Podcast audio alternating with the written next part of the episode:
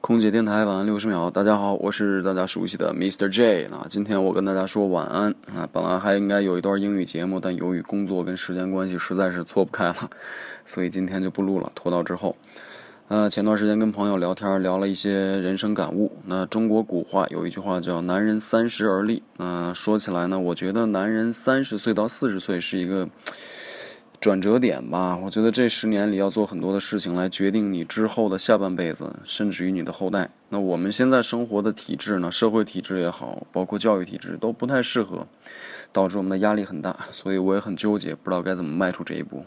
因为作为中国人来说，大家都比较喜欢随遇而安，到了什么地方基本就安营扎寨了，这是一个问题。不知道你们的想法是什么呢？啊，大勾现在在广州，祝大家晚安。